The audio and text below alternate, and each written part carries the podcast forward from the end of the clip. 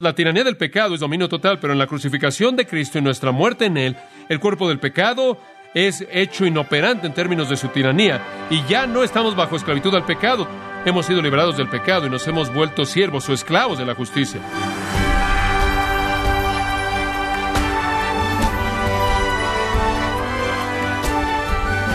Le saluda su anfitrión Miguel Contreras, dándole la bienvenida a esta edición de Gracia a vosotros con el pastor John MacArthur.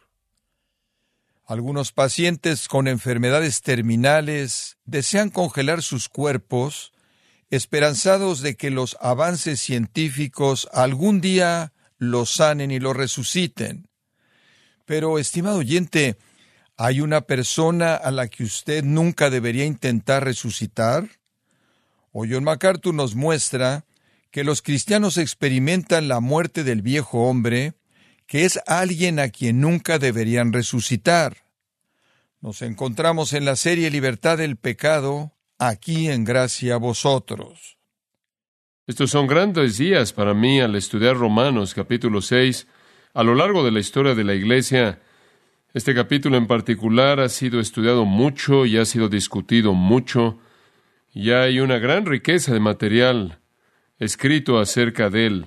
Y yo mismo he sido enriquecido día tras día conforme me expongo a todo lo que ha sido dicho y en todo lo que se ha pensado y todo lo que se ha enseñado acerca de este capítulo maravilloso.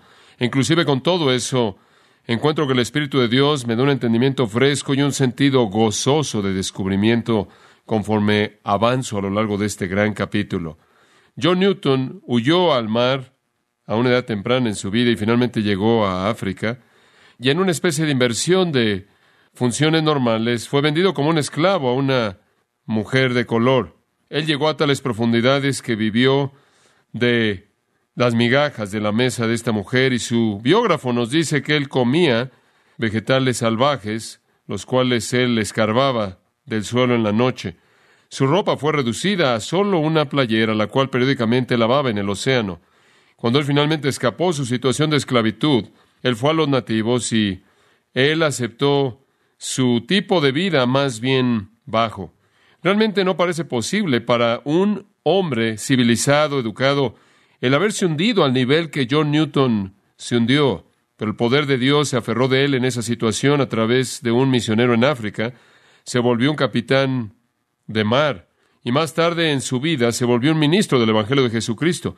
Él escribió muchos himnos maravillosos, quizás el más popular de todos, Cosas gloriosas de ti son habladas, Sión, ciudad de nuestro Dios.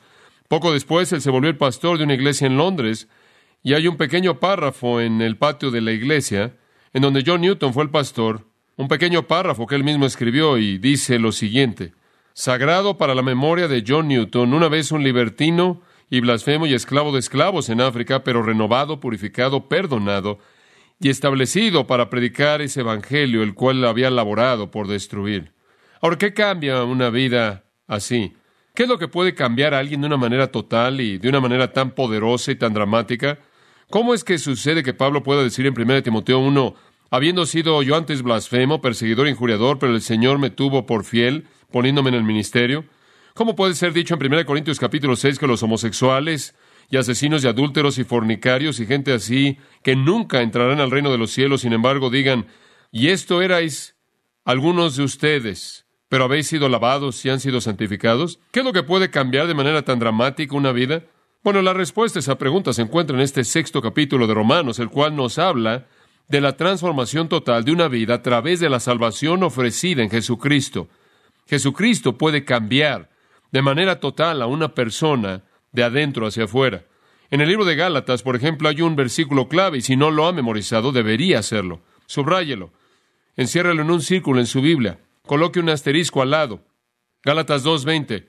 Con Cristo estoy juntamente crucificado, pero todavía vivo. Y ya no vivo yo, mas vive Cristo en mí. Y la vida que ahora vivo en la carne, la vivo por la fe del Hijo de Dios, quien me amó y se entregó a sí mismo por mí. Qué gran verdad. Con Cristo estoy juntamente crucificado, pero vivo. Mas ya no vivo yo, sino Cristo vive en mí. Un nuevo yo. El yo antiguo ya se fue, muerto. Un nuevo yo vive, uno con Cristo. El momento en el que creemos en el Señor Jesucristo, mediante un milagro divino, somos crucificados con Él. somos sepultados con Él, morimos en su muerte y después resucitamos para vivir una vida nueva.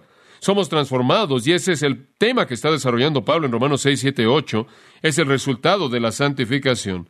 Capítulo 5 de justificación, el resultado de justificación. Capítulo 5 habla de que el primer resultado de la justificación es seguridad. Estamos seguros en nuestra salvación.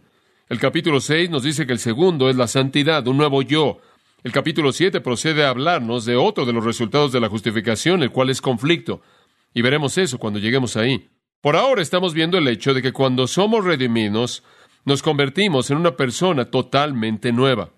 El Señor, quien salva, hace al que Él salva santo. Esa es la razón por la que dice en 1 Corintios 1, versículo 2, a la iglesia de Dios que está en Corinto, a los santificados, hagios santos, llamados los santos. Ahora es algo sorprendente pensar de los corintios como siendo santos, ¿no es cierto? Es sorprendente que sean llamados los santos, pero inclusive los corintios con todos sus problemas y todas sus fallas y todos sus pecados, no obstante, fueron llamados los santos, habiendo sido hechos santos en el acto de redención y salvación. Ahora, a lo largo de los primeros cinco capítulos de la epístola de Pablo a los romanos, él ha presentado la idea de salvación por gracia a través de la fe. Y el tema dominante de todo esto ha sido la gracia de Dios, gracia superabundante. Y entonces la clave estuvo en el 5.20 y señalamos eso la última vez. Pero la ley se introdujo para que el pecado abundase, mas cuando el pecado abundó, sobreabundó la gracia. En otras palabras, la gracia salvadora maravillosa de Dios domina lo horrendo del pecado. Ahora ese es un triunfo climático el que la gracia triunfe sobre el pecado. Ahora, habiendo dicho esto, Pablo, como cualquier buen maestro, espera cierta reacción y entonces al entrar al capítulo 6, versículo 1, nos encontramos con el antagonista. Pablo sabe que esta pregunta va a venir, sin duda alguna, si fue. Bien pudo haber sido también que algunos ahí en la ciudad de Roma estaban diciendo esto. La pregunta es, ¿qué pues diremos? ¿Perseveraremos en el pecado para que la gracia abunde? Alguien va a venir y va a decir, tu tipo de evangelio, Pablo, lleva al antinomianismo, lleva al vivir sin ley. Andas por todos lados predicando esto que dices que es gracia y estás desatando a la gente.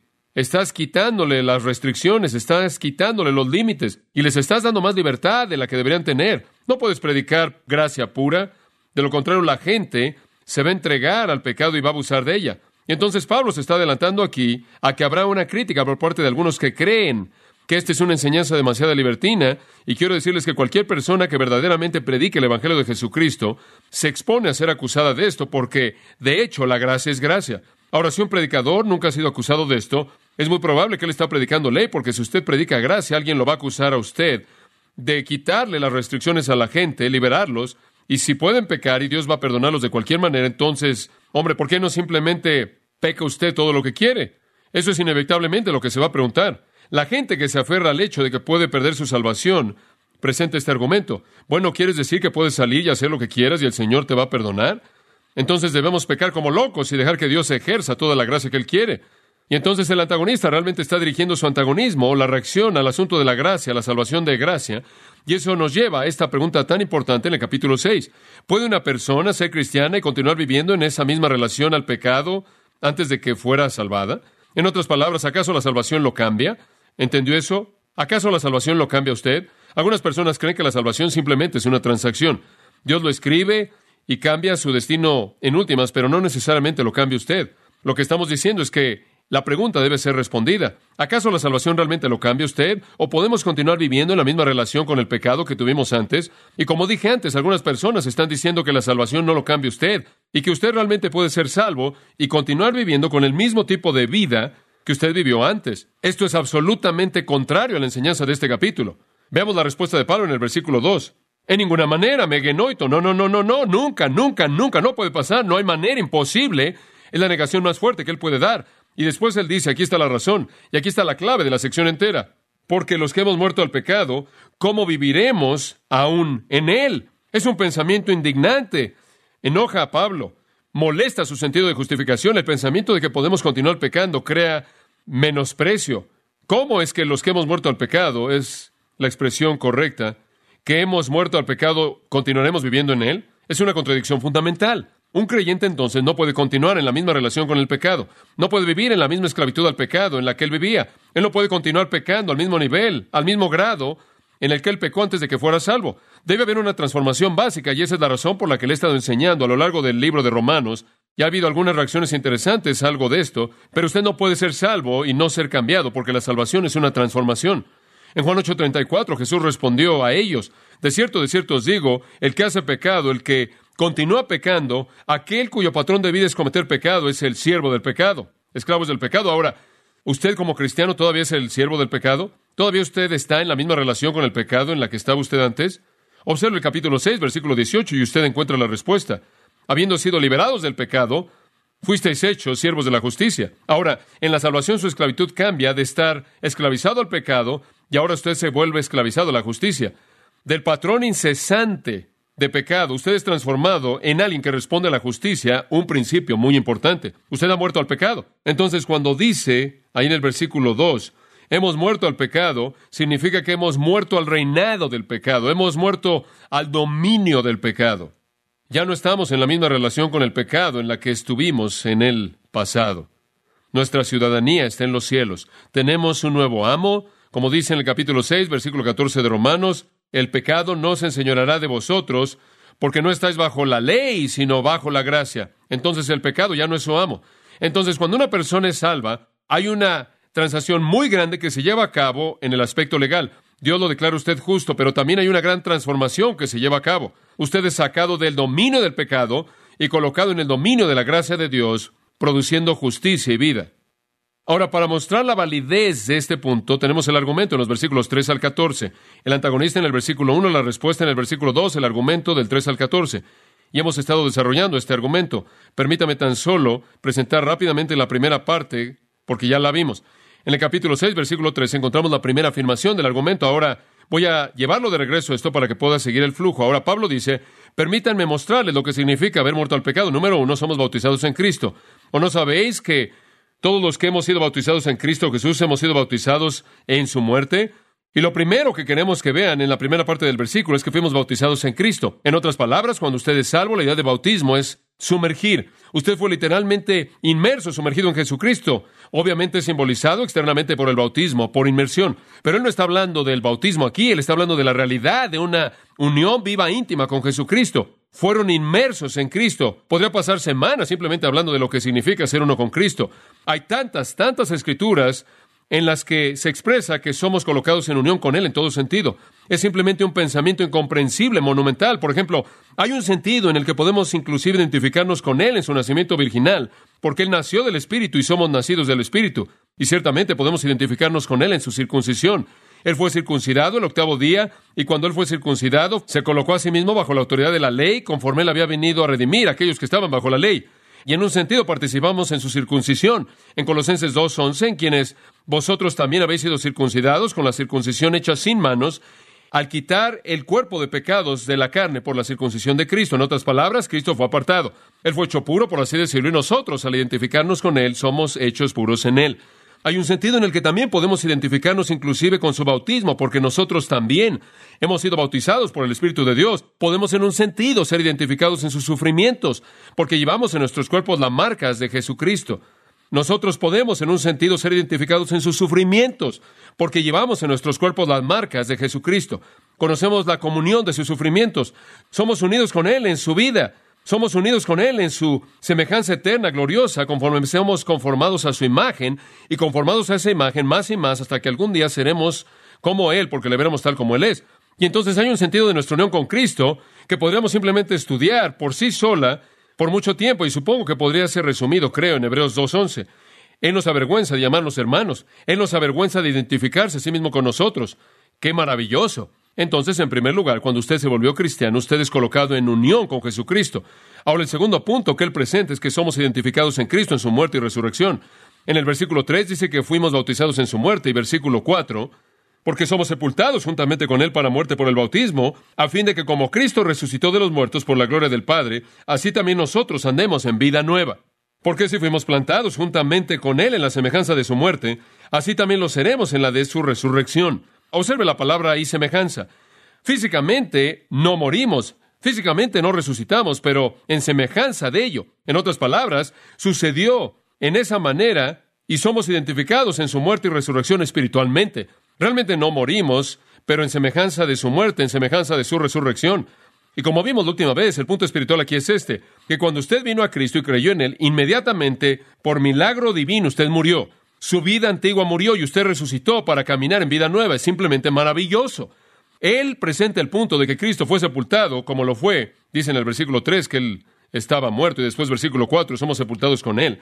La sepultura, siendo la prueba de la muerte, cuando Cristo fue sepultado, fue la afirmación de que Él verdaderamente había muerto y en un sentido, cuando somos sepultados con Él, afirma que realmente morimos. Ahora, ¿qué está diciendo esto? Está diciendo que ya no existe un antiguo usted, ya no existe una naturaleza antigua. Ahora sé que algunas personas no pueden entender eso porque se les ha enseñado a lo largo de su vida que hay una vieja naturaleza y una nueva naturaleza.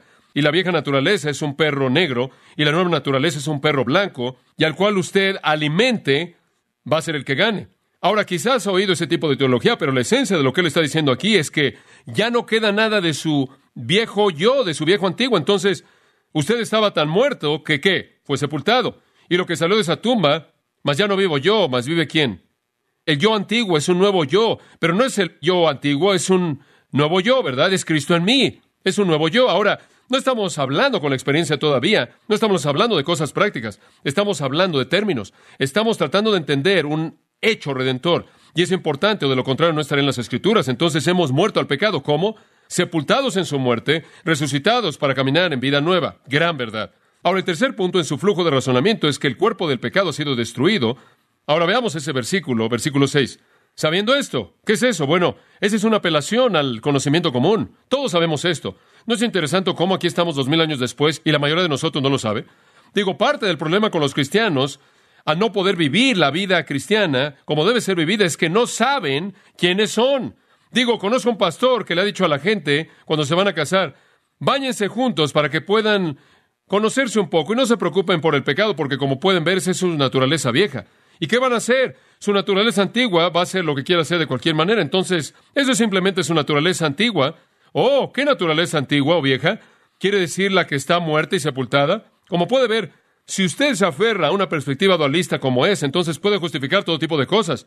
Este hombre no creía en la disciplina de la iglesia porque cuando la gente actúa mal, simplemente es la naturaleza vieja. ¿Qué va a hacer con la vieja naturaleza? Va a hacer lo que quiera hacer de cualquier manera. No hay disciplina. No creía que el pasaje en hebreo se aplica al tiempo actual. No hay disciplina de creyentes porque el Señor va a disciplinar la naturaleza vieja. Usted no la puede corregir. No puede hacer nada al respecto. Todavía está ahí. Entonces, con toda seguridad, va a mostrar su cabeza horrenda. Y usted no es dos cosas que están adentro de usted luchando entre sí, porque él dice, aquí es conocimiento común. Quizás era más común en esos días que en la actualidad. Sabiendo esto, él apela al conocimiento común entre los creyentes, incluyendo los romanos. Esto es básico a nuestro entendimiento de nuestra redención, esto es elemental. ¿Y qué es eso? Tres hechos en el versículo seis, cosas maravillosas. Hecho número uno, nuestro viejo hombre fue crucificado juntamente con él. Nuestro viejo hombre es crucificado con él. Ahora, no solo está herido, está muerto, eso es lo que dice. Dice usted, bueno, ¿Qué es el viejo hombre? ¿Qué es el viejo hombre? Bueno, me gustaría que entendiera qué es el viejo hombre. Y sabe usted, cuando quiero saber qué es lo que significan estos términos que no puedo entender, simplemente busco en la Biblia hasta que lo encuentro y normalmente se aparece. Este resulta aparecer en Efesios 4:22 y aquí está una definición del viejo hombre. Efesios 4:22, observe lo que dice. Que os despojéis con respecto a la antigua manera de vivir, el viejo hombre. ¿Qué es el viejo hombre? ¿Qué es? ¿Su qué? Su vida antigua de vida. ¿Qué era? Continúe leyendo la cual que está corrompida. ¿Qué es el viejo hombre entonces? Su vida antigua corrupta, no regenerada. Eso es lo que es. Y se presenta en contraste en el versículo 24, vestíos del nuevo hombre. ¿Cuál es el nuevo hombre? Conforme a Dios es creado en qué? Justicia y santidad verdadera. Ahora, ¿qué es usted? ¿Acaso usted es su viejo hombre y su nuevo hombre peleando? Usted nunca encontrará eso en la Biblia. ¿Usted es su naturaleza antigua y la nueva naturaleza luchando? No. Usted se ha despojado del viejo hombre, usted se ha vestido del nuevo hombre. El viejo hombre era corrupto según la lujuria engañosa, su estilo de vida antiguo. El nuevo es creado en justicia y santidad verdadera. Expresado en los términos de Pablo a los Corintios, según está en Cristo, ¿qué? nueva criatura es. Ahora ese es el viejo hombre. Ahora regrese a Romanos capítulo 6. Oh, espera un momento, quédese en Efesios. Quiero hacer un par de comentarios porque algunos de ustedes en cierta manera se están preguntando un par de cosas y acabo de pensar en eso, probablemente deberá aclarar algunas cosas aquí. Algunas veces el pasaje de Efesios, en donde dice en el versículo 22 que despojaos de vuestra vieja manera de vivir, el viejo hombre, Algunas veces eso es visto como un mandato. Y parece para algunas personas que Pablo le está diciendo aquí a ustedes cristianos, ahora cristianos, procedan a quitarse del viejo hombre. Simplemente quítense esa manera de vivir antigua, ese viejo hombre. Pero como puede ver en Romanos capítulo 6, dice que el viejo hombre ya está muerto. Entonces, ¿cómo armonizamos esto? Bueno, encaja bien en el contexto el ver el infinitivo aquí en el versículo 22, despojaos, el infinitivo en el versículo 24, vestidos, como lo que Juan Murray llama infinitivos de resultado. Ya no está solo en esto, él lo traduce de esta manera. Entonces ustedes que se han quitado, según la antigua manera de vivir, al viejo hombre, de tal manera que no es un mandamiento, sino una afirmación de un hecho. El obispo Handley Mull hace mucho tiempo tradujo este versículo diciendo que fuisteis enseñados en Cristo con respecto al hecho de que su viejo hombre fue hecho a un lado. Martin Lloyd Jones lo traduce, no continúen viviendo como si todavía fueran ese viejo hombre, porque ese viejo hombre ha muerto. Ya no sigan viviendo como si todavía estuviera ahí. Ese es el punto. Y creo que estamos respetando el idioma original y estamos haciendo que Pablo sea coherente cuando vemos esto no como un mandato, sino como una afirmación de un hecho. Él está diciendo, ustedes en el versículo 20 no han aprendido eso de Cristo, no aprendieron de Cristo el continuar en su pecado, se han despojado de la vida antigua, el viejo hombre, y vístanse del nuevo hombre. Pero aún si quiere pelear hasta la muerte por el hecho de que este es un mandato en el pasaje, entonces simplemente exalta el hecho anterior de que si es verdad que usted de hecho se ha despojado, se ha quitado al viejo hombre, si usted de hecho ha visto la muerte del viejo hombre, entonces ciertamente en práctica debería estar viviendo de esa manera. Y hablaremos más de eso en el futuro, pero estoy cómodo con el hecho de que aquí Pablo está haciendo afirmaciones de hechos. Observe Colosenses 3, 9 y 10. Porque aquí está lo que para mí es tan convincente acerca de la interpretación apropiada de Efesios. Colosenses es un libro paralelo. Y Colosenses trata en un sentido paralelo con Efesios. Usted lo sabe, si ha leído los dos libros, realmente son un paralelo en uno del otro. Y en Colosenses 3.9, no mintáis los unos a los otros, habiendo despojado del viejo hombre con sus hechos y revestido del nuevo. Esa es una afirmación de una definición acerca de un cristiano, debido a que han hecho eso. Ahora regresemos a Romanos 6.6 y veamos si esto no es coherente. Ya nos hemos quitado al viejo hombre. ¿Por qué? Romanos 6.6 sabiendo esto, conocimiento en común, que nuestro viejo hombre fue crucificado juntamente con él. Ahora permítame tan solo mencionar un pensamiento más aquí. La palabra viejo en español podría venir de dos palabras griegas, arcaios, de la cual obtenemos arcaico, o palaíos. Arcaíos significa antiguo en punto de tiempo. Palaíos significa antiguo en punto de uso. Y palaíos es usado aquí. Antiguo o viejo en el sentido de que está gastado, es inservible, apropiado para ser descartado, para ser tirado. Es el viejo hombre en ese sentido, el hombre inservible, el hombre inapropiado, el hombre solo apropiado para el montón de desechos, la persona que éramos antes de la salvación, condenados, depravados, no regenerados, inservibles. Entonces, ¿qué es el viejo hombre? Es la naturaleza no regenerada. Es descrita en el capítulo 5, es el hombre en Adán. Capítulo 5, versículo 12 dice que como el pecado entró en el mundo por un hombre y por el pecado la muerte, así la muerte pasó a todos los hombres por cuanto todos pecaron. Y después en el versículo 14, reinó la muerte desde Adán hasta Moisés. Adán era el identificador en términos del quinto capítulo de aquellos que están en pecado. Estar en Adán fue estar en el pecado, estar en Cristo fue estar en la gracia. Así como en Adán todos que mueren, así también en Cristo todos que serán vivos.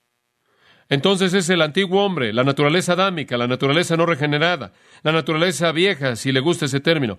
Lo que yo era en Adán es el ego antiguo de Gálatas 2.20.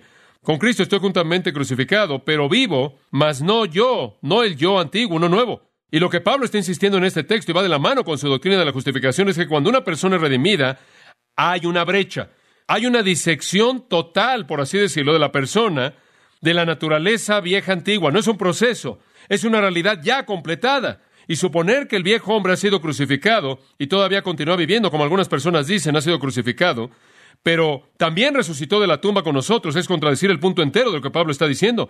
Nuestro viejo hombre ha sido crucificado. No es que nuestro viejo hombre esté en el proceso de ser crucificado. Algunas personas andan por todos lados diciendo, estoy tratando de crucificar al viejo hombre. Usted está perdiendo su tiempo. Ya fue crucificado. Usted es una nueva criatura. Ahora permítame añadir esto. Usted es una nueva criatura, pero es una nueva criatura que todavía no es perfecta. Todavía no es perfecta. No obstante, una nueva criatura. El viejo hombre es el hombre no regenerado, el nuevo hombre es el hombre regenerado. Usted es un nuevo hombre. El viejo hombre cesó de existir, eso es lo que Griffith Thomas, el comentarista de años atrás, dijo.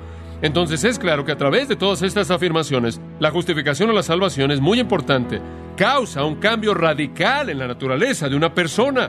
Entonces cuando alguien viene y están viviendo en la misma relación antigua con el pecado, bajo la misma tiranía antigua del pecado, con el mismo estilo de vida viejo, no importa lo que digan, la realidad es que no ha habido un cambio radical que se puede ver en la realidad de quienes son, que no han sido redimidos. Muy importante, es verdad sustancial.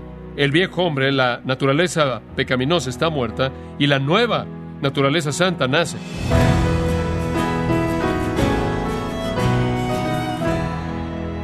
John MacArthur nos enseñó que dado que el viejo hombre ha sido crucificado juntamente con Cristo, por lo tanto, la libertad del pecado es una realidad que es experimentada por todos los creyentes en la serie Libertad del pecado en gracia a vosotros.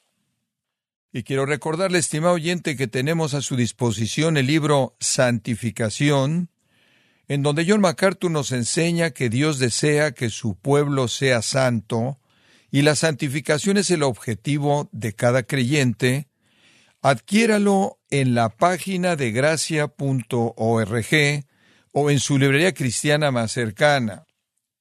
Y le recuerdo que puede descargar todos los sermones de esta serie Libertad del Pecado, así como todos aquellos que he escuchado en días, semanas o meses anteriores, animándole a leer artículos relevantes en nuestra sección de blogs, ambos en gracia.org. Si tiene alguna pregunta o desea conocer más de nuestro ministerio, como son todos los libros del pastor John MacArthur en español, o los sermones en CD, que también usted puede adquirir, escríbanos y por favor mencione la estación de radio por medio de la cual usted nos escucha en gracia a vosotros. Es importante conocer no solo el país y ciudad de donde usted nos escucha, sino también la radio. Para quienes contactan nuestro ministerio por primera vez, pueden solicitar una copia del mensaje de promoción sin costo alguno, un mensaje por oyente únicamente. Si usted vive en los Estados Unidos o Puerto Rico, escríbanos a Gracia Vosotros, P.O. Box 4000, Panorama City, California 91412 o puede escribirnos a través del siguiente correo electrónico radio arroba Bueno, en nombre de John MacArthur y el personal de este organismo, queremos darle las gracias por su tiempo y sintonía y queremos pedirle que no deje de orar por este ministerio, como también por la estación de radio por la cual usted nos escucha de lunes a viernes. Este es su amigo Miguel Contreras, invitándole a sintonizar nuestra próxima edición para que juntos continuemos desatando la verdad de Dios un versículo a la vez. No se lo pierda, aquí en Gracia Vosotros.